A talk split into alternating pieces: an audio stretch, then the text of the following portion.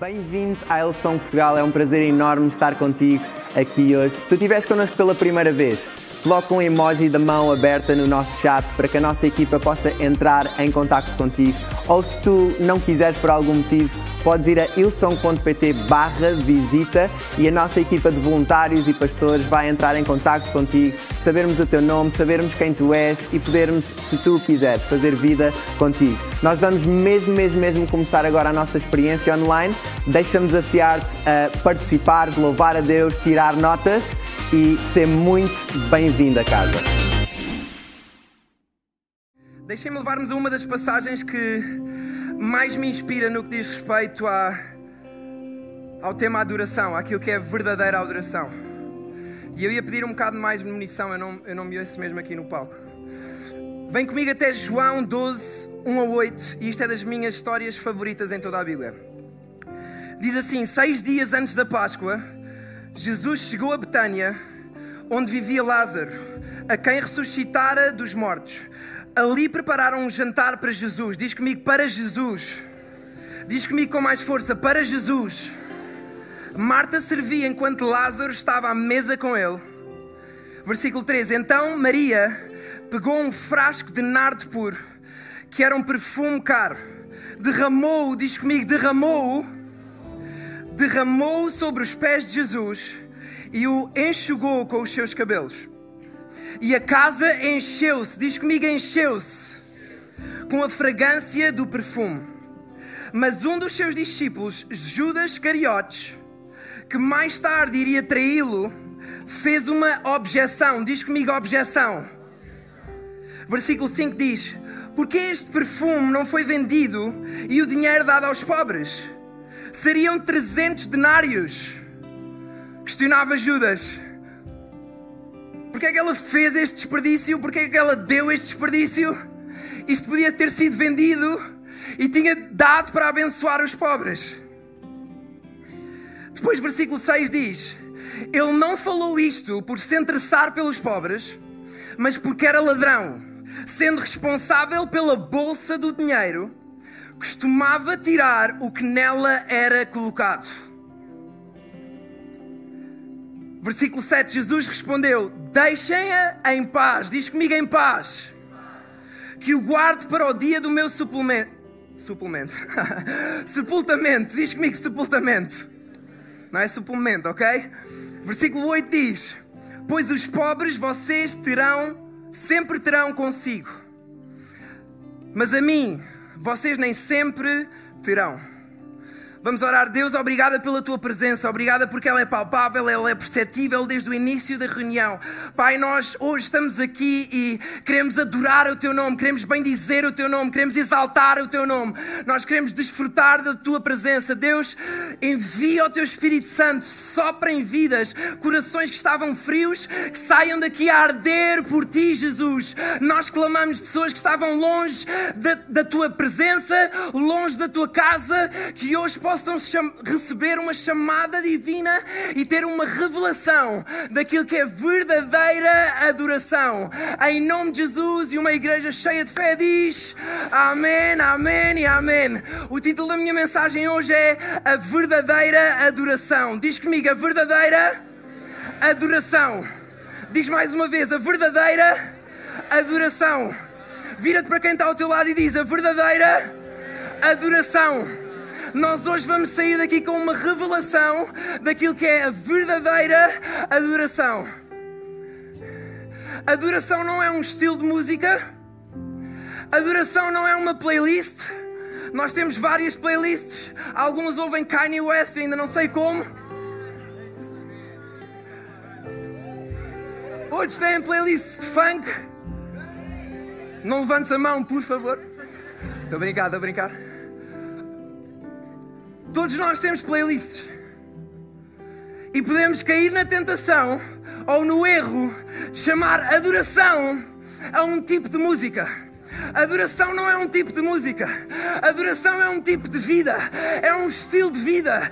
Adoração não é só quando nós cantamos, não é só quando nós adoramos, não é só quando nós tocamos, é quando nós vivemos com a certeza que nós adoramos a Deus em tudo aquilo que nós fazemos. No nosso trabalho, nós adoramos a Deus porque nós trabalhamos como se fosse para Deus.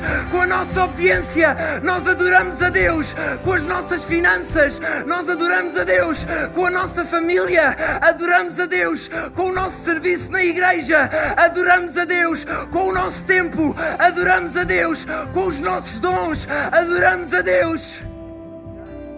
Adorar a Deus não é de vez em quando. Ah, eu vou adorar a Deus. Adorar a Deus é o tempo todo. Tu acordas e adoras a Deus. Tu vives o teu dia a dia e adoras a Deus. Tu deitas-te e adoras a Deus. Deixa-me ver aquilo que diz em Salmos 34:1 diz assim: Bendirei o Senhor o tempo todo. Eu vou ler novamente: Bendirei o Senhor o tempo todo. Diz comigo o tempo todo não é algum tempo, não é alguns momentos, é o tempo todo. A seguir diz: a minha boca, os meus lábios, sempre, sempre, sempre, sempre, isto é um estilo de vida, sempre bendirão o teu nome. Não é algumas vezes Adoração não é algumas vezes, é sempre, todo o tempo. Deus, eu bendirei o teu nome. Que todos nós possamos sair daqui a saber aquilo que é verdadeira adoração. Não venhas apenas a uma reunião da Hillsong em que nós temos uma noite de adoração Vem todos os dias. Vem todos os dias, porque nós adoramos com a nossa própria vida. Então, todos os domingos, todas as reuniões são reuniões de adoração. A nossa vida depende dele, a nossa vida está nas Suas mãos. Isso é adoração.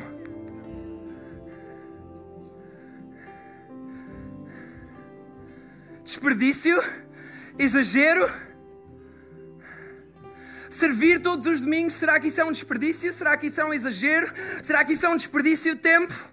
A Bíblia diz que o nosso esforço em Deus nunca é em vão. Será que tem preço? Ver vidas transformadas? Será que tem algum preço? Será que é um desperdício? Será que ver famílias que estavam com o seu casamento à beira do divórcio hoje estarem aqui unidas, continuar casadas? Será que isso é um desperdício? Vermos pessoas que estavam doentes chegarem até à sua casa, nós orarmos e elas serem curadas. Será que isso é um exagero? Deixa-me perguntar-te: adorar a Deus com as nossas finanças, dar o dízimo todos os meses, será que isso é um exagero? A Bíblia diz para nós honrarmos o Senhor com os nossos primeiros frutos. Aquilo que é um exagero para outros, para uns, é adoração para Deus. Há coisas que não têm preço. Queres saber a verdadeira razão que está por trás da adoração? É bem mais profundo do que cantar, é bem mais profundo do que músicas. É uma decisão interior, é uma convicção interior em tudo aquilo que eu faço. Eu adoro a Deus. Será que as pessoas estarem aqui na igreja, bater palmas, levantar os braços, alguns gritarem, será que isso é um exagero? Claro que não. Há tanta gente que vai a um estádio de futebol e adora e aplaude jogadores que nunca fizeram nada por eles, que nem sequer sabem o nome deles, mas ainda assim são capazes de sair de um estádio roucos, mas na presença de Deus entram e saem calados, porque não adorar um Deus que deu a vida por ti, que sabe o teu nome, que conhece quantos cabelos tu tens na tua mão. Toda a gente adora alguma coisa, porque não adorar aquele que te criou. Exagero? Quando há uns domingos atrás a nossa equipa disse, a Inês disse, que alguns adolescentes iam tocar no Encounter Fest, a primeira reação deles foi pular e gritar. Acham que isso é exagero? Eu acho que isso é paixão por Jesus, eu acho que isso é paixão por edificar a igreja, é paixão pelas pessoas, eu acho que isso é verdadeira adoração.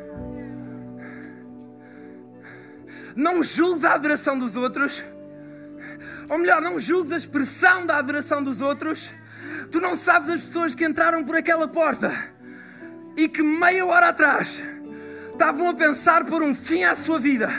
E durante o louvor foi o momento em que elas conseguiram gritar, em que elas conseguiram declarar o nome de Jesus, e através disso Deus trouxe uma nova vida. Não julgues a aparência. Verdadeira adoração vem do interior, é uma convicção interior. Como assim Judas pode achar aquilo um desperdício? só questiona, só julga quem não tem uma verdadeira revelação daquilo que é adoração. Se tu tivesses, não julgavas. Se tu tivesses, não questionavas. O nosso papel não é questionar, esse é o papel de Deus e está muito bem entregue.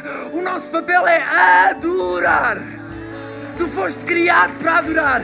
Adivinha o que é que tu vais fazer na eternidade? Adorar.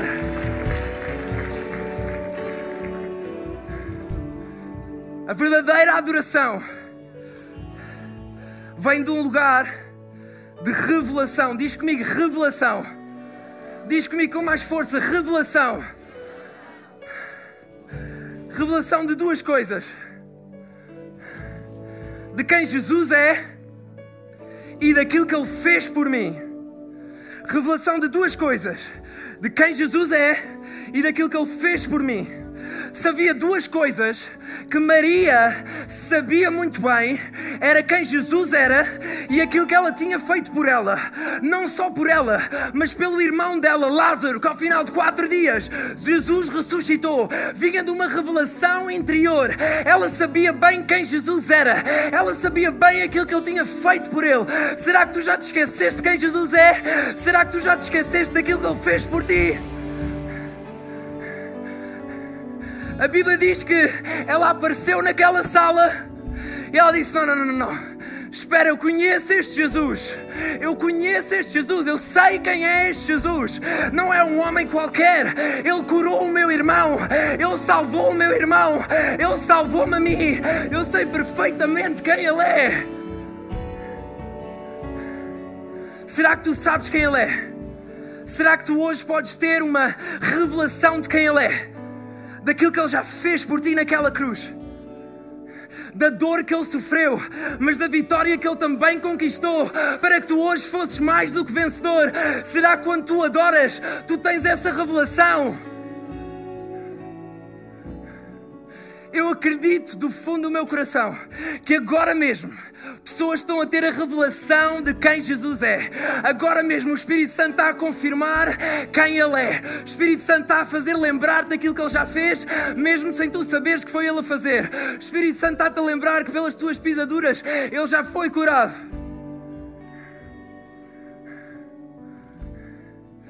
O Espírito Santo está a lembrar de quem é que é o provedor da tua casa.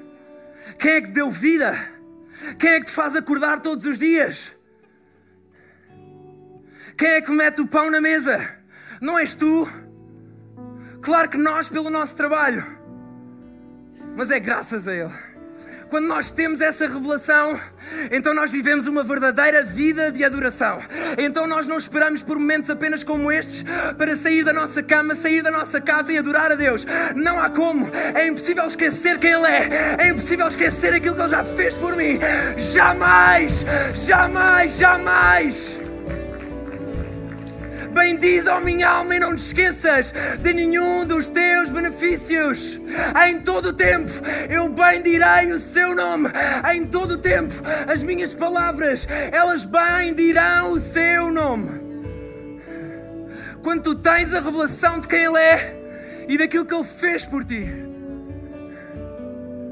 aí sim nós estamos a falar de uma verdadeira adoração. Maria sabia muito bem quem ele era. Maria sabia muito bem aquilo que ele tinha feito por ela. Primeiro lugar, revelação. Segundo lugar, diz comigo, segundo lugar, redenção. Desculpem, rendição. Sabia que estava a faltar alguma coisa. Rendição. Diz comigo, rendição. Rendição. A Bíblia diz que Maria chegou à presença de Jesus e derramou aquele perfume. Eu ia pedir à produção para me ajudar. A Bíblia diz que Maria chegou à presença de Jesus e derramou aquele perfume. Rendição total, ela derramou tudo. Aquilo era. tinha o valor de aproximadamente 100 mil euros nos dias de hoje. Alguns teólogos dizem que ela tinha juntado aquilo durante anos. E ela de repente, de um momento para o outro, ia derramar tudo agora, de um momento para o outro, ela chega aos pés de Jesus, porque ela reconhece quem ele era porque ela reconhece aquilo que ele tinha feito por ela. Ela chega aos pés de Jesus e ela derrama tudo aquilo que ela tinha. Ela diz: Tudo aquilo que eu tenho é teu, Senhor. Tudo aquilo que eu tenho é teu, Senhor. Se eu respiro, é porque és tu que me dás o ar. Se o meu, se o meu irmão está vivo, é porque tu ressuscitaste. Se há alguma coisa que eu te posso dar graças, é pela minha vida. Deus, eu entrego-te tudo. Vinha de uma convicção, de uma revelação interior. E se nós olharmos para a Bíblia no capítulo anterior, esta não tinha sido a primeira vez que Maria se ajoelha aos pés de Jesus e derrama o frasco aos pés de Jesus e enxuga os pés de Jesus com o seu cabelo. No versículo anterior, quando o seu irmão Lázaro morre, Maria tem exatamente a mesma postura.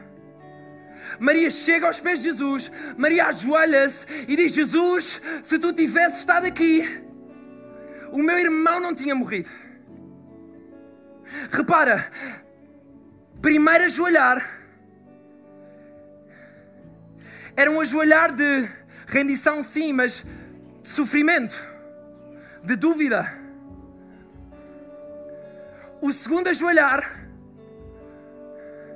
é um ajoelhar de certeza é um ajoelhar de confirmação, é um ajoelhar de gratidão. Sabe o que é que isto quer dizer?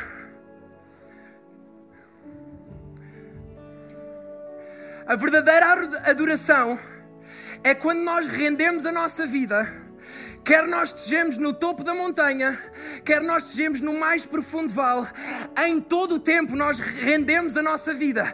Quer tu estejas numa fase a prosperar, quer tu estejas numa fase de dificuldade. O suposto é nós rendermos Jesus em todo o tempo, na falta e na abundância. Tal e qual como Paulo dizia, eu aprendi a viver com muito e eu aprendi a viver com pouco, mas em todas essas coisas eu sou mais do que vencedor porque não são essas coisas que ditam a revelação e a rendição e a devoção que eu tenho ao meu Senhor. É Ele o Senhor da minha vida. Se eu estou bem, graças a Deus por isso. Se eu estou mal, graças a Deus por isso. Porque todas as coisas cooperam para o bem daqueles que amam a Deus. É uma questão de tempo até eu estar bem. Eu gostava de poder estar a pregar-te que a tua vida está sempre bem. Mas a verdade é que há momentos que ela está mal. E nós temos de perceber que a verdadeira adoração não está condicional às situações da nossa vida. Eu adoro a Deus, quer tenha muito, quer tenha pouco. Quer esteja a viver o sonho, quer esteja a viver o pesadelo. Verdadeira adoração vem de um lugar de rendição. Vem de um lugar de rendição.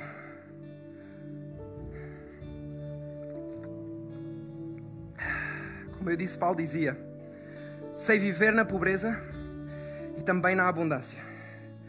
Aprendi a viver em toda qualquer situação, a ter fartura e a ter fome, a ter abundância e não ter o suficiente posso enfrentar todas as coisas naquele que me fortalece. Sabem?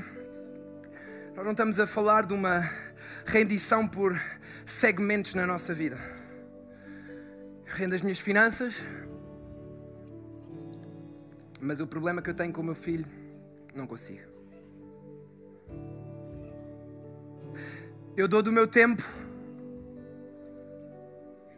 na igreja e honra a Deus na igreja, mas no meu trabalho, não peças isso. Não consigo, o ambiente é difícil, as pessoas são maldosas. Nós não estamos a falar de uma rendição parcial. Nós não estamos a falar de umas áreas nós rendemos a Deus, outras áreas nós não rendemos a Deus. E aliás, nós nem sequer estamos a falar de. Isto é o quê? Família. Nós nem sequer estamos a falar de. Ah, eu vou render um bocadinho de família. Então, pronto, sempre que os meus filhos forem para a cama, eu vou orar por eles. Mas se eles tiverem dúvidas e eu tiver que falar sobre as coisas, isso eu não vou render.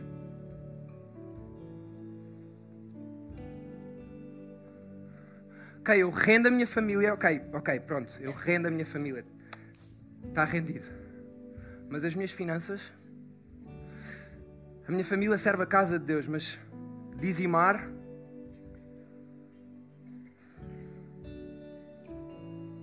Dar oferta Espera, eu posso dar, eu posso dar no, no, no coração pela casa um pouco, mas o resto do ano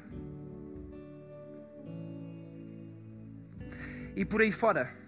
Nós podemos ter a opção de render só um pouco da nossa vida, ou então a verdadeira adoração. Se nós queremos experimentar a verdadeira adoração, nós rendemos tudo na nossa vida nós rendemos as nossas finanças, nós rendemos o nosso futuro, já nem tem, já rendi, rendi a minha família também. Que é isto, que é isto, que é isto, que é isto? Inseguranças, vou render as inseguranças também. Tempo, vou render o meu tempo todo também. Dons, vou render os meus dons todos também. Porque Deus não espera de ti uma rendição parcial. Deus espera de ti uma rendição total. Quer experimentar aquilo que é verdadeira adoração? Experimenta render todas as áreas da tua vida e tu vais ver se mais tarde ou mais cedo Deus não volta a encher. Deus não volta a encher cada área da tua vida. E a Bíblia diz que a sua medida de enchimento ela é transbordante, ela é abundante. Quando nós pomos à prova Deus, Deus abre as janelas do céu céu e nós teremos tantas bênçãos que não teremos onde guardar. Se há algo que não há escassez no reino de Deus, é de abundância. Se há algo que não há falta no tempo no reino de Deus, é tempo.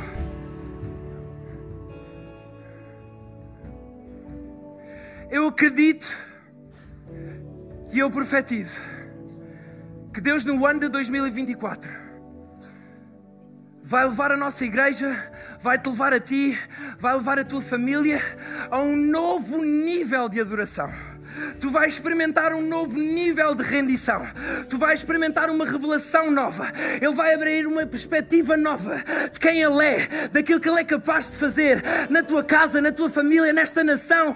Deus vai trazer um sentido de urgência, de adoração diferente, fresca. Deus vai derramar pelo seu Espírito uma unção fresca em alguns que estão nesta sala, dons que tu não sabias que tinhas. Deus vai derramar, porque tu vais derramar de ti e deixa-me dizer-te uma coisa: Deus é perito em pegar naquilo que são as nossas fraquezas e revelar a sua força. 2024, tu vais experimentar o seu poder, a sua força, como tu nunca antes experimentaste.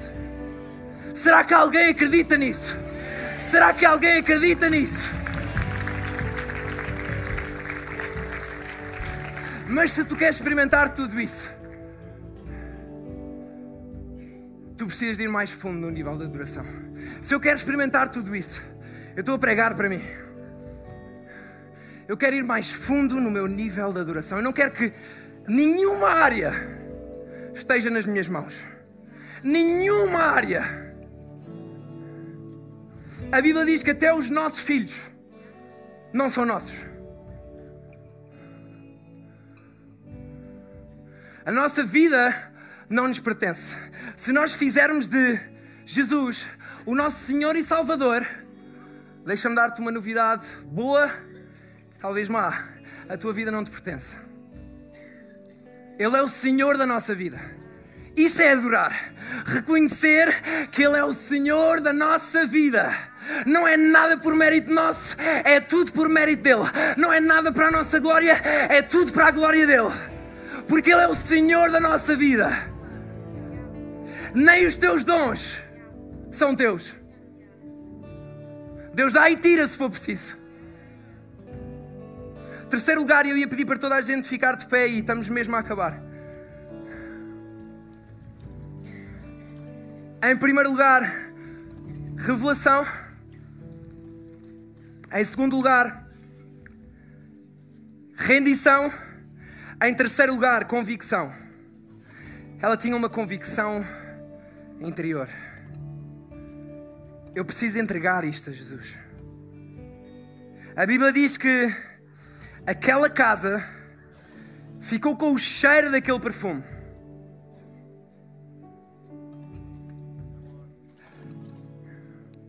Por causa da revelação de uma mulher. Por causa da entrega, da rendição de uma mulher. A casa inteira ficou com o cheiro daquele perfume. Imagina o que é que poderia acontecer na tua casa, na nossa igreja, se nós tivéssemos a revelação daquilo que é verdadeira adoração. Se nós chegássemos e vivêssemos a nossa vida e rendêssemos todas as áreas da nossa vida. Se nós vivêssemos com uma profunda convicção interior. Imagina o cheiro desta cidade. Imagina o cheiro deste país por causa da convicção de uma mulher. Eu não sei se tu sentes, mas a atmosfera está a mudar.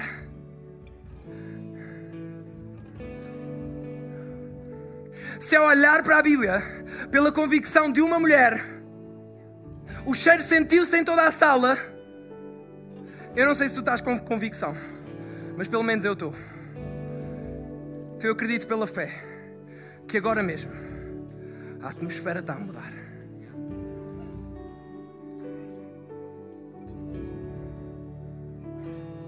Uma verdadeira convicção quando tudo está bem, quando tudo está mal. Vocês lembram-se da passagem de Paulo e Silas quando eles estavam presos? A sua adoração veio de algo interior, veio de uma convicção interior. E alguns teólogos dizem que eles estavam no mais profundo da prisão eles estavam presos pelos seus pés. E eu sempre pensei que eles estivessem presos pelos seus pés de pé. Mas pelo que eu li de alguns teólogos, eles eram presos naquela altura no fundo da prisão, não só para ficarem presos, mas para serem torturados. Então o que é que acontecia? Eles ficavam deitados, as suas pernas ficavam o mais afastado possível uma da outra, e para além de eles estarem presos, eles ainda estavam em sofrimento. Eles estavam em dor. E era para serem vencidos pelo cansaço. Eles estavam deitados, com as suas pernas afastadas, com, com, o seu corpo a doer, já sem forças, esgotados, a sua carne estava a doer, a sua carne era fraca. Mas interiormente, interiormente havia um espírito que ressuscitou Jesus dentre os mortos. Havia um espírito, uma convicção interior que mesmo que o seu corpo estivesse em dor, que mesmo que o seu corpo estivesse em sofrimento, isso não impedia a adoração deles, porque a adoração não interessa se estás em sofrimento ou se estás bem, interessa a convicção convicção do teu coração? Qual é a convicção do teu coração hoje? Quando tu tens uma convicção interior, a tua adoração pode mudar a atmosfera de uma sala. Eu acredito que a seguir, a nossa adoração vai mudar a atmosfera desta sala. Ninguém vai ficar indiferente nesta sala. o cheiro, o aroma, o perfume vai se sentir em cada cadeira. Até aqueles que vieram para assistir, até aqueles que vieram obrigados. Tu vais sair daqui com um cheiro novo, com um perfume novo, com uma fragrância nova. Até eu que estou a transpirar, vou sair daqui a cheirar bem em nome de Jesus.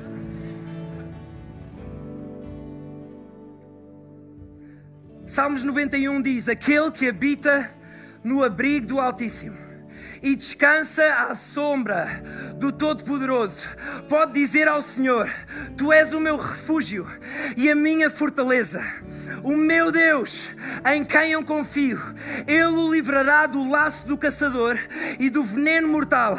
Ele o cobrirá com as suas asas e sob as suas asas você encontrará refúgio. A fidelidade dele será o seu escudo protetor. Você não temerá o pavor da noite, nem a flecha flecha que voa de dia, nem a peste que se move sorrateiramente nas trevas.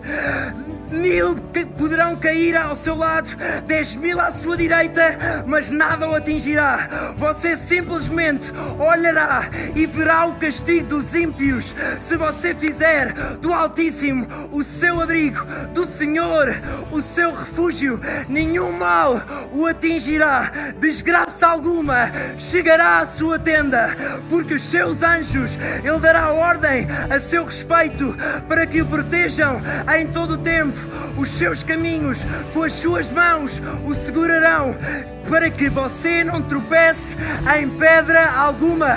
Você pisará o leão e a cobra, pisará o leão forte e a serpente, porque ele me ama e eu o resgatarei e eu o protegerei, pois conhece o meu nome. Ele clamará a mim e eu lhe darei resposta, e na adversidade estarei com ele. Vou livrá-lo e cobri-lo de honra vida longa eu lhe darei e lhe mostrarei a minha salvação. Leva esta palavra para a tua vida. Salmos 91, leva esta palavra para a tua vida.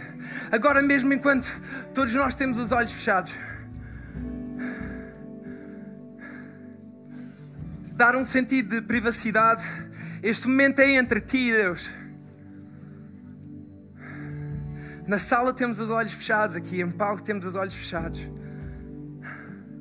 Só eu vou estar a ver porque eu quero saber por quem eu quero estar a orar. Agora mesmo eu vou te perguntar: se tu estás neste lugar e tiveste a revelação de quem Jesus é, daquilo que Ele fez por ti se tu tens a revelação da razão pela qual tu estás aqui hoje com vida, e tu nunca tinhas dado a vida a Jesus, ou então noutra altura tu já tinhas dado a tua vida a Jesus, já tinhas tido essa revelação, mas ao longo do tempo isso começou a ficar distorcido. Tua convicção começou a perder-se, revelação começou a perder-se, deixaste-lhe entregar áreas da tua vida e tu hoje queres fazer a tua paz com Ele queres entregar tudo novamente nas mãos de Jesus. Se és tu uma destas duas pessoas, enquanto todos temos os olhos fechados, eu ia te convidar para tu, agora mesmo, levantares o teu braço, sem medo, sem vergonha, sem medo e sem vergonha. Este é o teu momento, este é o teu momento. Ninguém te está a ver. Eu estou a ver muitas mãos a serem levantadas no auditório. Amém. Estou a continuar a ver mãos a serem levantadas. Estou a ver aqui à frente também. Estou a ver ali no meio também. Estou a ver ali no meio também agora mesmo. Uma mão aqui à frente também agora mesmo. Ali também. Uau, ali também. Ei, há algo a mudar aqui. Não saias desta noite sem fazer a tua reconciliação com aquele que te criou. Em nome de Jesus, obrigado, obrigado, obrigado. Ei, vamos, obrigado. Vamos repetir todos a seguir a mim. Senhor Jesus, eu hoje tenho a revelação de quem tu és. Eu rendo a minha vida, todas as áreas da minha vida. Eu sou teu, tu és meu. Perdoa os meus pecados, dá-me uma vida nova. Em nome de Jesus e para todo sempre. Amém, amém e amém. Será que podemos dar uma salva de palmas? Tempo incrível que nós tivemos, obrigado por ter estado connosco. Se tu tomaste a decisão de seguir Jesus, podes ir a ilson.pt barra Jesus. Nós queremos saber quem tu és, queremos saber que tu tomaste esta decisão e queremos te acompanhar naquilo que são os teus próximos passos da fé daqui para a frente e queremos fazer jornada contigo, se tu assim o quiseres. E deixa-me lembrar que nós temos várias localizações de norte a sul do país. Está connosco numa delas porque não há nada como estar na igreja, não há nada como estar na casa e deixa-me lembrar-te, o melhor ainda está por vir.